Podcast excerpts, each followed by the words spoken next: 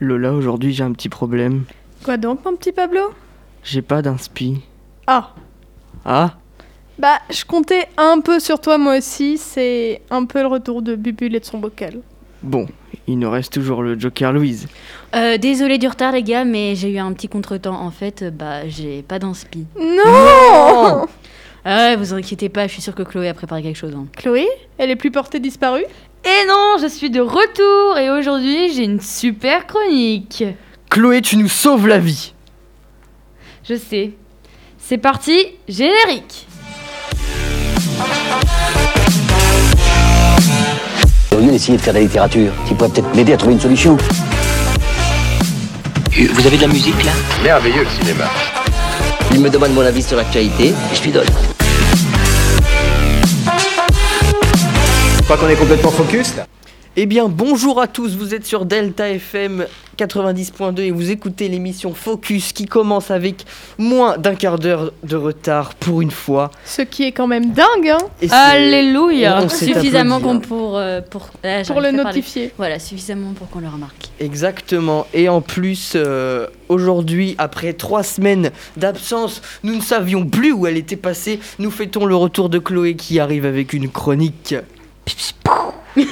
Et bien du coup, Chloé, de quoi comptes-tu nous parler aujourd'hui? Euh, du consentement sexuel à 13 ans voté au Sénat. Alors cette dernière semaine, il y a un débat entre les internautes, Très vrai, actuel. fake. Donc on va voir ça euh, bah, tout de suite avec moi quoi. Un sujet d'actualité aujourd'hui. Exactement.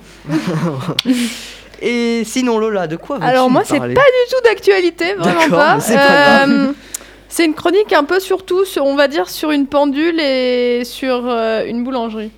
D'accord, et bien, ça a l'air intéressant et Je, gourmand. je comme vois le sarcasme dans ta voix, Ah Pablo. non, moi, sarcastique jamais du tout.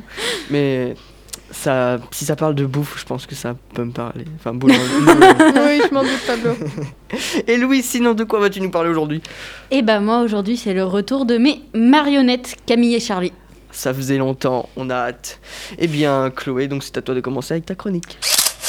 Eh bien, le Sénat nous dit on aurait adopté une loi qui autoriserait les relations sexuelles entre un adulte et un mineur de 13 ans et plus, qui serait considéré comme consentant. Donc, avalanche évidemment de réactions sur les réseaux sociaux, avec notamment euh, beaucoup d'internautes qui ont publié leur portrait à l'âge de 13 ans pour montrer euh, bah, qu'à cet âge-là, euh, on est encore un enfant et que donc la question du consentement ne se pose même pas.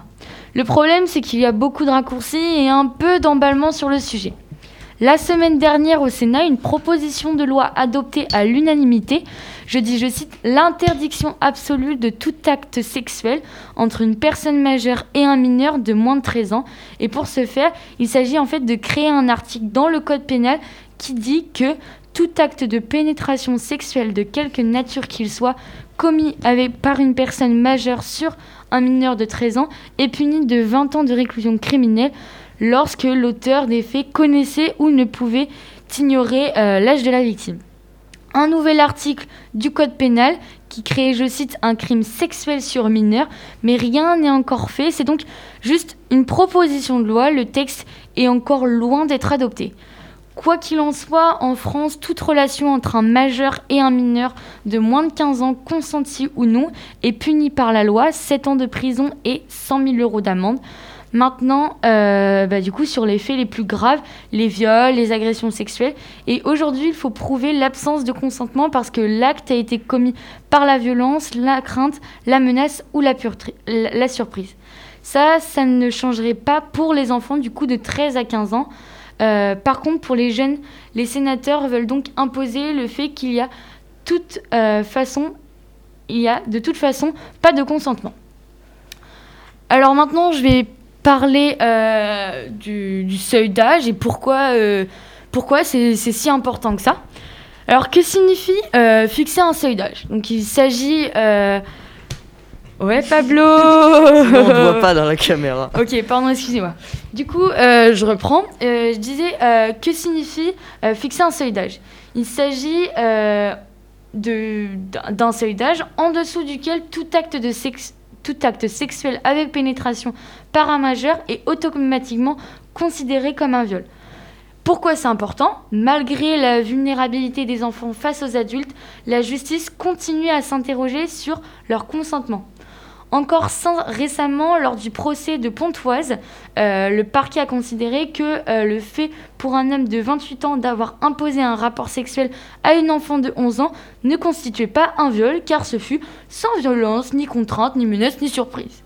La justice refuse de prendre en compte le développement physique, mental et affectif des enfants qui devrait suffire à prouver euh, la contrainte. Avec le seuil d'âge, les enfants n'auront plus à prouver dans un procès pour le viol qu'il y a eu une violence, contrainte, menace ou surprise, et l'écart d'âge suffira à prouver le contraire. Les mineurs, eux ou sans eux, euh, représentent près de 60% euh, des victimes de viol. Fixer un, un seuil d'âge, finalement, c'est renforcer la protection des enfants. Le seuil d'âge existe déjà en Espagne, il est de 12 ans, en Angleterre de 13 ans, en Belgique de 14 ans, au Danemark de 15 ans, et euh, etc., etc. Il est plus que temps de le mettre en place, euh, je pense, en France, euh, donc du coup, un, un seuil d'âge. Qui, je dirais, pour moi, ne serait pas fixé à 13 ans, comme j'ai pu le dire. D'accord, mais donc en fait, il était bon, il n'était pas encore là en France, ça c'est vrai, c'est un gros retard qu'on a.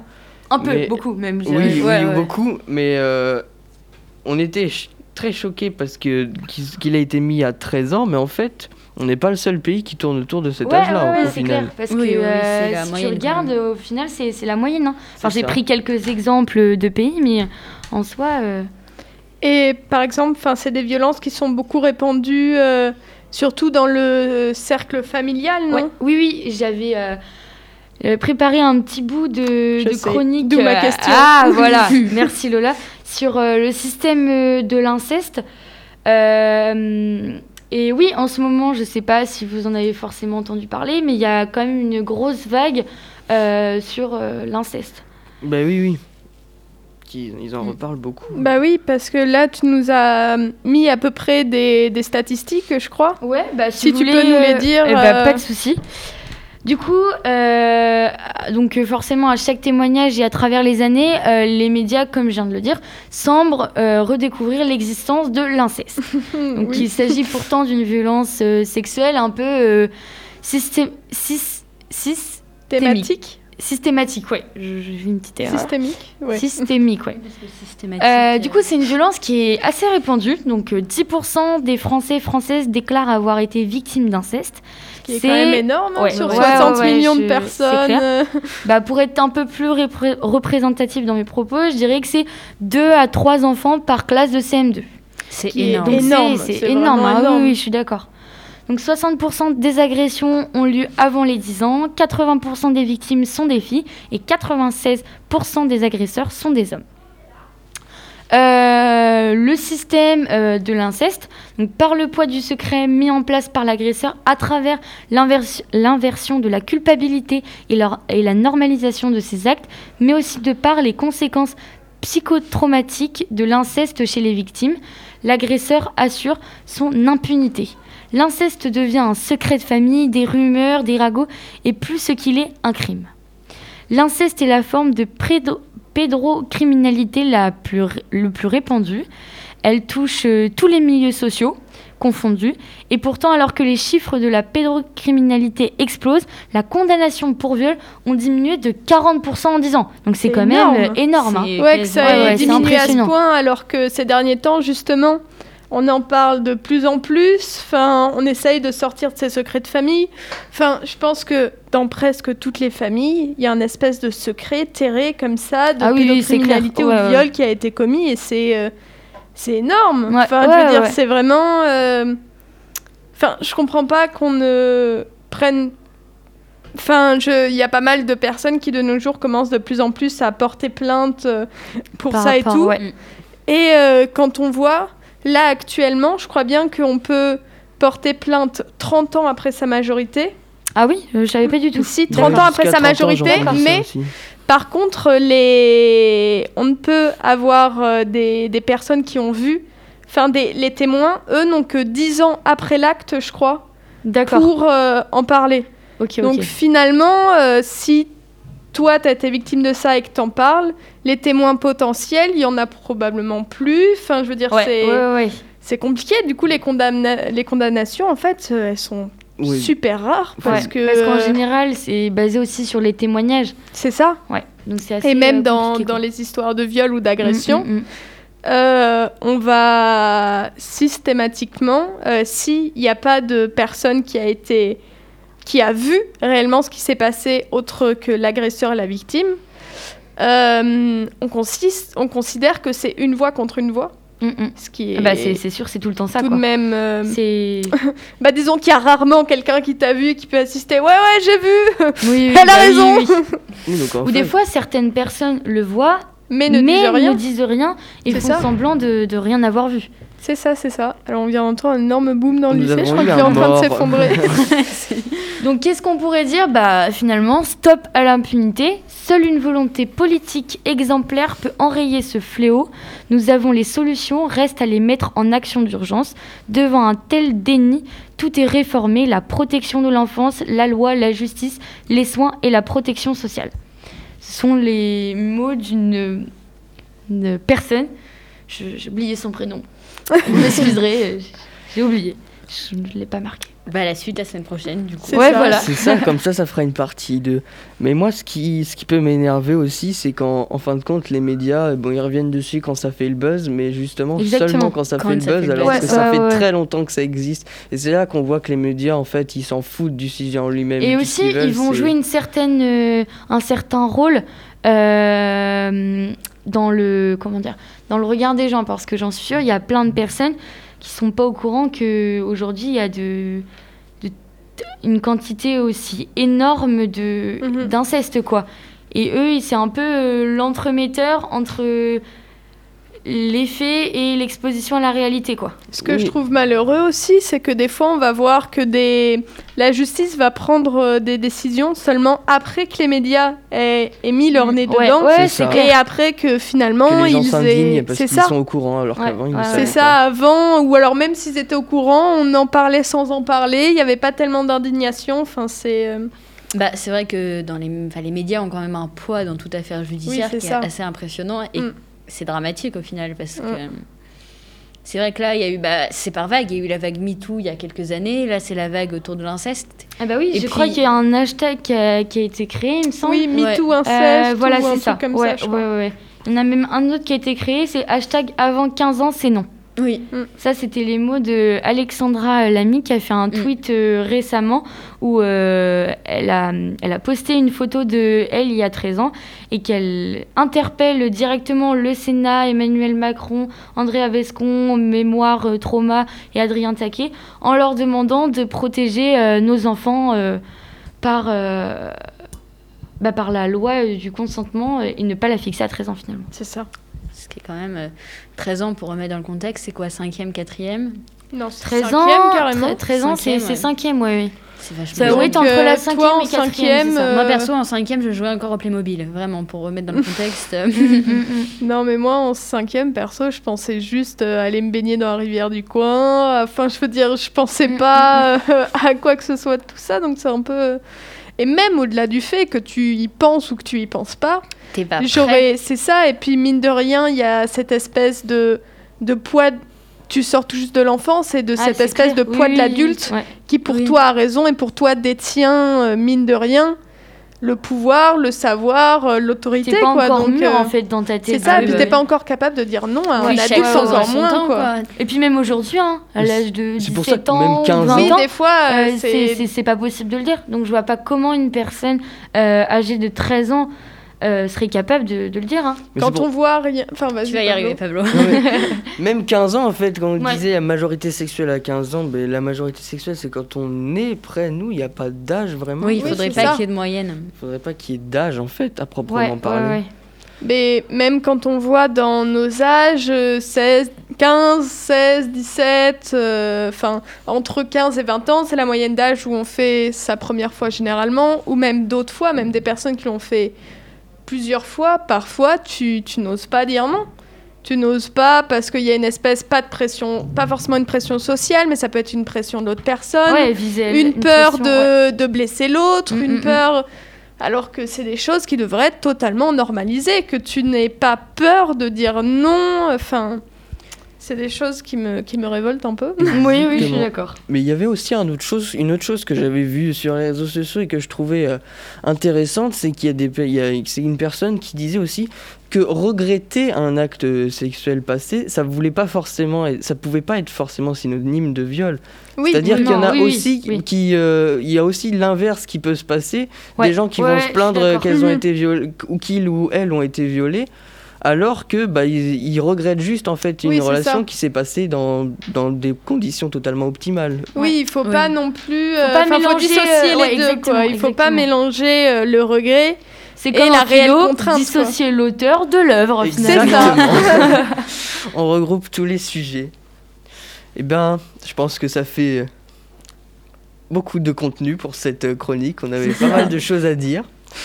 un besoin de parler. C'est ça. Donc ce serait peut-être le temps de lancer une petite virgule et Petite euh, virgule. voilà. quelle Et musique tu vas nous présenter aujourd'hui, Pablo? Eh Qu'est-ce que tu vas nous mettre? la semaine dernière, je vous ai parlé du, de l'album euh, pas nouveau à proprement parler, puisqu'il est sorti en octobre 2019, mais que j'ai découvert euh, la semaine dernière, de l'album de Zedune Pavarotti. Et vous allez donc entendre Bossaigne, une de ses chansons qui passe le plus en radio euh, actuellement. Donc, euh, Merci, voilà. Pablo. Voici Bonne écoute. Merci, Merci. à- pour les auditeurs. Allez, je lance.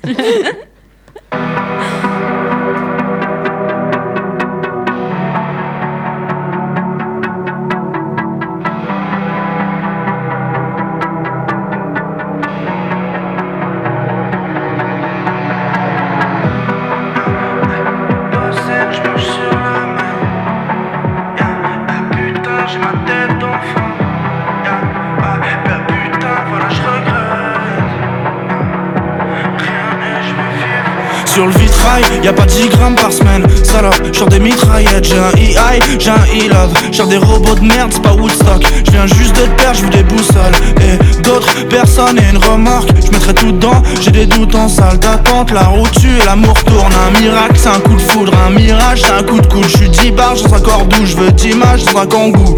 Hey, suce-moi, j'ai un cordon. Hey, demain j'aurai plus le goût. Hey, demain j'aurai plus bon. Yeah.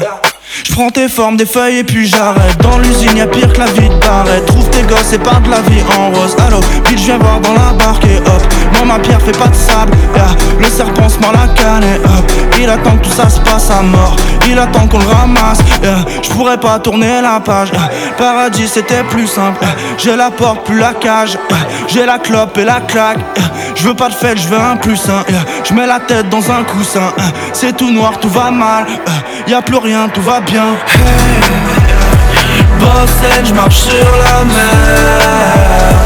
Putain, j'ai ma tête d'enfant Putain, voilà, je regrette. Rien et je vais vivre longtemps. Bossette, je marche sur la mer. Putain, j'ai ma tête d'enfant Putain, voilà, je regrette Je vais vivre Je suis un petit gars, je vois des grandes machines Je prends l'huile et le lendemain je filme. Si la mer s'ouvre, je vais leur vendre ma tire. Je veux 12 zéros, je suis un grand magique Je suis vert à mort, je veux pas de verre d'eau. J'ai le cœur devant, les yeux le dos Des grosses avances, des grosses lettres. Quand je l'ouvre la ferme, je suis le même. Homme Eh, Bitch regarde-moi, je suis un soleil et tu m'aimeras Comme un problème, eh, je suis dans le ventre de la bête encore. Si je suis froid, mets ta veste, enfin bref Mille costumes et la même rose. Je range mes ailes, je mets mes épaules même. Dose d'alcool, faut que des réponses eh, Allô? Donne-moi tout, j'ai la forme, je suis dans le fond du bar, je fais des promesses, c'est comme ça de là sans la mort. Pour changer d'endroit, je prends des comètes, elle est belle, la fille là-bas, je t'aime. Dans deux doigts, c'est une boulette. Eh ben quoi, ça se lit par la fenêtre, j'ai cette colline, je fais mes. Eh, On se retrouve mes amis bientôt, j'ai mis la clim sur mon petit radeau, vert à Malfi avec des filles de Palerme, des éclats de rire et du rouge à lèvres. J'aime ma glaive, je prends mon fusain, je mets la tête dans un coussin. C'est tout noir, tout va mal, y a plus rien, tout va bien. Hey, hey, Bossen, je marche sur la mer. Putain, j'ai ma tête temps, voilà, je regrette rien et je veux. Bosser, je marche sur la mer. Putain, j'ai ma tête d'enfant. Putain, voilà, je regrette rien et je vais vivre longtemps. Bosser, je marche sur la mer. Putain, j'ai ma tête d'enfant putain, voilà, je regrette rien je vais vivre longtemps. Est-ce que tu nous parlerais pas un peu de cet artiste, Pablo? Si, je vais vous en parler tout de suite après le jingle. Je crois qu'on est complètement focus là. Eh bien oui, euh, merci Lola de m'avoir donné l'idée. Je vais donc reprendre ma chronique de la semaine dernière pour ceux qui ne nous auraient pas écoutés ou pour Chloé qui n'était pas là. Donc, euh, Mais elle était stressée. mais oui, ça doit être sûrement ça. Bac blanc et tout, tu Bac connais blanc, bah oui, Ou alors elle avait le Covid, elle nous a rien dit. hein. ça. Hum. Chloé, Un secret à nous avouer. un secret. Bon, ok, j'avoue. Génial. C'est pour ça que. Hop, hop, Alors, hop non, du coup, Je me suis déjà fait fister le nez trois fois par un coton-tige. J'ai pas envie de recommencer, Chloé. donc- moins de 12, moins de 18 ans, moins de 18 ans. Exactement. L'inceste pour le nez, bip, merde. bip, bip. Eh bien donc revenons donc sur cet artiste que France Inter a programmé, euh, enfin que France Inter a été la première radio à le programmer, à lui faire confiance. Des gens bien, France Inter. Eh ben, Finalement. C'est trop bien, finalement. moi j'adore. hein. Mais il y a certaines émissions qui Ah sont non, mais bien. c'est Ah, moi Bah oui. France Inter. Non, mais- ça fait Ouais, depuis que je suis petite rigolez, que je mais nous, on écoute mais nous on vraiment France Inter. sérieusement. Mais moi aussi j'écoute quelquefois surtout l'émission de Charline Von Maker. des- Oui, Ah, bah oui, bah par oui. Moi j'aime bien. Arte aussi. Chose qui a rien à voir, mais Ah j'adore oui, ça. Arte, Ouais. Ah. Mais sur Arte, il y a des, Il y a des séries, séries. excellentes. Mm. Ah ouais, j'ai jamais commencé de série, j'ai regardé des séries Arte. documentaires. Mais- c'est super. Les séries Arte, je pourrais vous en conseiller après. C'est fou parce que les chroniques de. Pablo, à chaque fois, ça Elle divague, trop elle est- Elle divague, elle C'est un divague. tsunami le truc de divagation. Donc euh, Zedioun Pavarotti, si je dis pas, oui voilà, à chaque fois j'écorche son nom. Qui n'est pas un joueur de foot, rappelons Oui. Non, qui n'est pas un joueur de foot ni un chanteur lyrique. Enfin si, c'est Si, un, chanteur, chanteur lyrique, lyrique, mais c'est pas le même. pas Zedioun. voilà. Donc il est né le 7 mars 1997 à Saint-Étienne et euh, sa page Wikipédia le définit comme auteur, compositeur, interprète, chanteur, rappeur, euh, homme à marier finalement. euh. et il gère euh, quatre styles musicaux. Le cloud rap, donc c'est le tout ce qui est dans les nuages en fait. Il envoie du rap par condos. Non, j'arrête. Il réfléchit là. Je tiens à dire que moi, ça m'a... physique là. moi, ça m'a fait rire. Merci Louise. donc il gère aussi la pop, le Moi, au rock. début, je crois qu'il était sérieux. la- Ah, non, Ah, il était pas sérieux J'allais dire qu'il envoie du rap par condensation dans les nuages, donc vraiment c'est impossible techniquement, c'était juste une blague de merde. Ok, bah je vais sortir de là. Et il gère donc aussi ouais, le pop, la pop, le rock et la trap.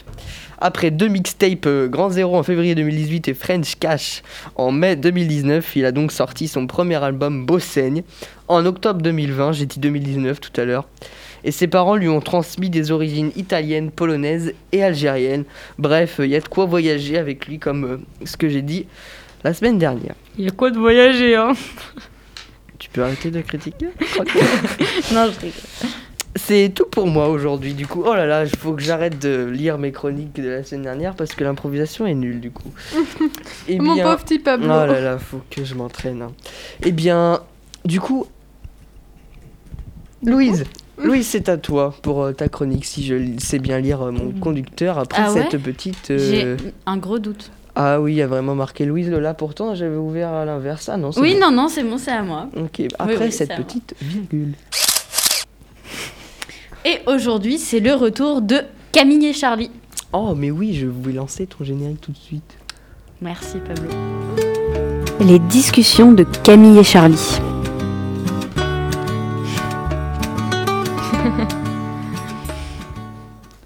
Charlie Qu'est-ce que t'as fait de la bouteille d'huile d'olive?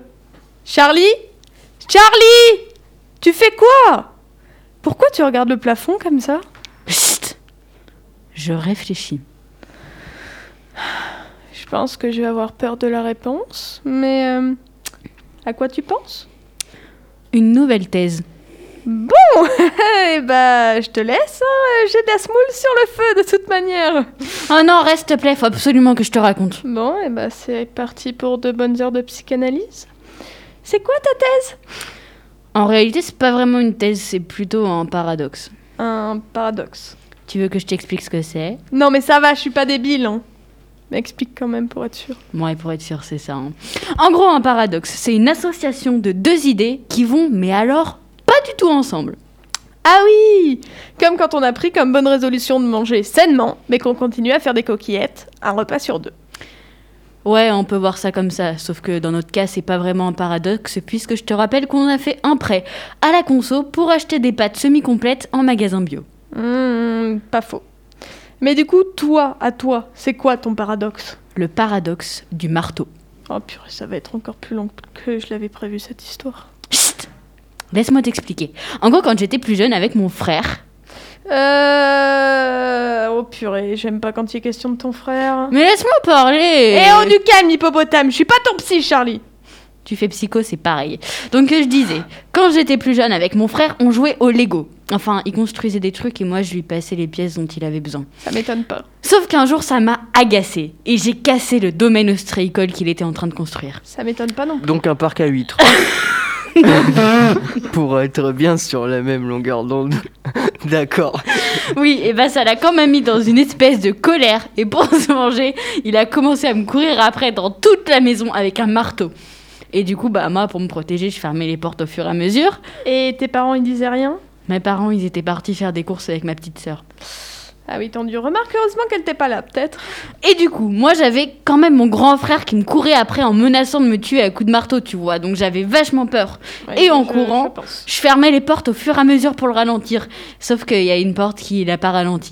Celle de la cuisine. Elle était en verre. Ouh, j'ai peur de comprendre.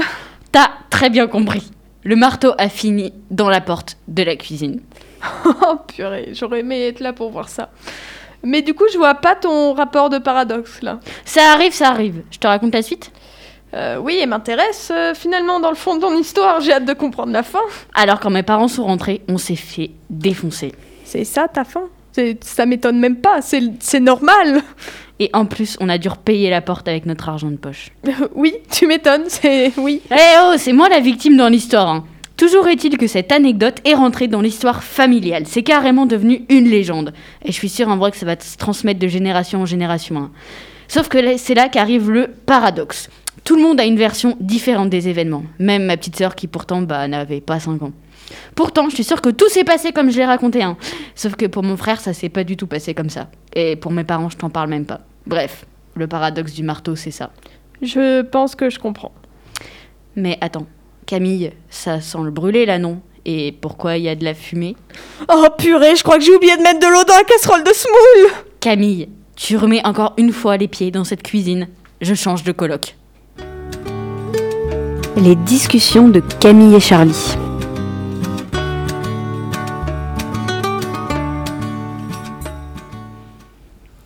Eh bien, merci à Camille et Charlie pour cette discussion euh, pour laquelle j'aurais retenu qu'ils construisent des parcs à huîtres en Lego. Et qu'on fait pas. cuire de la semoule et dans que une vous casserole. cuire de la semoule euh, sans mettre d'eau. Semoule, semoule, semoule. Bah c'est surtout que de base, Pablo, tu Oui, fais pas tu- cuire de la semoule. C'est vrai ça. Oui. Oh, Tu sais comment on fait de la semoule, Pablo? On met de l'eau et on la fait bouillir dans l'eau. Enfin non, on fait bouillir l'eau, ensuite on la met. Voilà, Voilà. bravo Pablo, tu peux avoir ton CAP cuisine. Ouh Ou du moins, être étudiant en toute sécurité. C'est ça. Et tu sais comment on fait des pâtes? Des pâtes, oui. Alors attends, là j'ai quand même un CAP euh, Master 4 euh, en pâtes. C'est-à-dire que j'ai une bouilloire, en fait c'est très technique. Je fais chauffer l'eau à ma bouilloire, je la mets dans la casserole, comme ça ça chauffe très vite. Mhm. Et ensuite je mets les pâtes pendant 8, 8 minutes ou 10 minutes, ça dépend si on les veut al dente ou un peu molle. Mhm. Et ensuite, Fondante. ou fondante. et ensuite euh, on jette l'eau dans les et on déguste avec un Tu peu jettes de les pâtes tomate. avec l'eau Une Non, passoire. dans une passoire. Moi, je tiens à dire que je mangerai pas tes pâtes, parce qu'a priori, elles finissent quand même pour ton chien. Alors, ça, c'était euh, exceptionnel, parce qu'il faut savoir que mon chien n'avait plus de croquettes. Et donc, du coup, il avait faim. Ça m'est déjà arrivé une On fois. lui a fait cuire des pâtes. Bah, c'est logique, écoutez. Bon, trêve. euh, Il est plus coquillette, tortellini, spaghetti. Alors, je sais pas lesquelles c'était. C'était celles qui étaient euh, en tube. je sais pas comment elles s'appellent. Ah, Des penne, voilà. Exactement. Des quoi? Des penne. Penne. Moi, je suis douée, mais que en forme de pâte. Juste pour remettre dans le contexte, dans la même émission, on a parlé d'inceste et de pâtes pour le chien de Pablo. On parle d'inceste de pâtes d'huîtres. Et attends, t'as pas encore vu ma chronique. si, justement. Eh bien, justement, on va la voir tout de suite. C'est à toi, Lola, pour ta chronique. Hmm, Une chronique sur une pendule. Euh. Ouais, j'ai des doutes aussi. Sur une gourde? T'es sûr? Pas vraiment, j'avoue. Que j'en fasse une bonne de gourde. Sur euh, un cours de philo Alors, c'est déjà mieux. Mais la psychanalyse de Freud, t'es sûr Non, j'avoue qu'il m'agace un peu ce mec. T'es pas la seule. Euh, T'as pas la moindre idée? Pas la moindre. Ou plutôt si, plein. Pourquoi t'arrives pas à choisir? Bah parce que j'ai peur de faire le mauvais choix. Oh là là, l'indécision. Ouais, elle reste là et elle ne veut pas partir. Et elle fait quoi? Bah, elle me fait douter du moindre choix, même des plus simples. Je comprends. Hier, j'ai passé 20 minutes dans la boulangerie à hésiter entre un pain au chocolat et une chocolatine. L'hésitation aussi, la cousine d'indécision. Elles font une bonne paire ces deux-là. J'ai pris un croissant du coup. Et il était bon? Ouais, mais du coup, il manquait quelque chose. Du chocolat? Exactement. Mais bon, du coup, j'avais de quoi prendre qu'un seul truc, alors euh, bah, j'ai pas pu prendre autre chose. Et tu regrettais ton choix? Bah, pas vraiment. J'aurais bien aimé voir si j'aurais préféré un pain au chocolat. Une chocolatine On ne va pas entrer dans ce débat. Mais du coup, tu as connu une forme de regret, qui est le cousin par alliance au troisième degré du côté de la mère du cousin du côté euh, du père d'indécision. Tu m'as perdu. Bon, laisse-moi t'expliquer. Le regret, dans ton cas, c'est le chagrin d'avoir fait ou, plus, ou pas fait quelque chose, d'avoir pris ou non une décision. Alors, c'est pas ça que j'avais pas compris. Mais le regret, ça peut prendre plein d'autres formes. Par exemple, ça peut être une peine causée par une perte, l'absence de quelqu'un, de quelque chose, ou encore par la non-réalisation d'un souhait. Le seul problème, c'est que ces regrets, bah, ils peuvent parfois te bouffer, te prendre la tête, tu n'arrives plus à t'en débarrasser. Et ça, c'est problématique. Parce qu'au final, bah, t'as pas profité du moment présent. Ah, je comprends. Ah oui? Oui, c'est comme quand je mangeais mon croissant hier. C'est-à-dire? Bah, je pensais au pain au chocolat que j'aurais pu avoir. Et du coup, il était bon? Bah, pas trop. Tu vois, t'as pas profité du moment. Ouais, j'ai compris. Mais attends, du coup, toi, t'as des regrets ou des indécisions? Ben, un peu des deux. Et je dois faire mes choix Parcoursup. C'est tout? Bah, je suis aussi allée acheter un livre. Et tu sais pas lequel prendre Ouais. Hmm, j'ai trouvé. Mais t'inquiète pas, ça va aller. Prends-en un qui te semble bien et profite à fond. Au pire, ça te ferme pas d'autres livres. T'as toute la vie pour en lire un autre livre. Merci. Allez, viens, pour la peine, je t'emmène manger un pain au chocolat. Ouais. Il y, a, il y a une chose que j'ai retenue, c'est l'onomatopée de Louise. Le Hum, je comprends, ça me rappelle très fortement mon ro. Je l'avais pas du tout bien fait. Quoi? Mais t'étais pas là, c'est que j'avais fait une chronique et j'avais marqué ro. Mais genre, j'ai vraiment lu le truc sans aucun effort. Et du coup, Ro. Oui, voilà, exactement. Et Bref, ça m'a fait rire. Mais du coup, euh, moi je partirais plus sur un pain au chocolat qu'un guide Parcoursup. Hein. Ah bon? Oh ouais, Ouais. oh carrément. allez, Tout ça Bah au oui. Ah bah, Allez, on y va. au chocolat. Bon, on clôt cette émission et on y court? Eh bien, j'allais dire la même chose. Vous étiez sur euh, Delta FM 90.2, vous écoutiez Focus et on se retrouve la semaine prochaine pour une si on n'est dernière- pas confiné. si Oui. on n'est pas confiné. pour une Dépêchez-vous, dernière- dernière arrivée est une poule mouillée. Allez pour une dernière émission avant les vacances et si on est confiné. On en fait une Allez, les pains au chocolat, ils attendent Allez, on se dépêche. Pablo, chute, laisse l'auditeur, allez, allez. Au revoir à tous. Au revoir à la semaine prochaine Au lieu d'essayer de faire de la littérature, tu pourrais peut-être m'aider à trouver une solution. Vous avez de la musique là Merveilleux le cinéma. Il me demande mon avis sur l'actualité et je lui donne. Je crois qu'on est complètement focus là.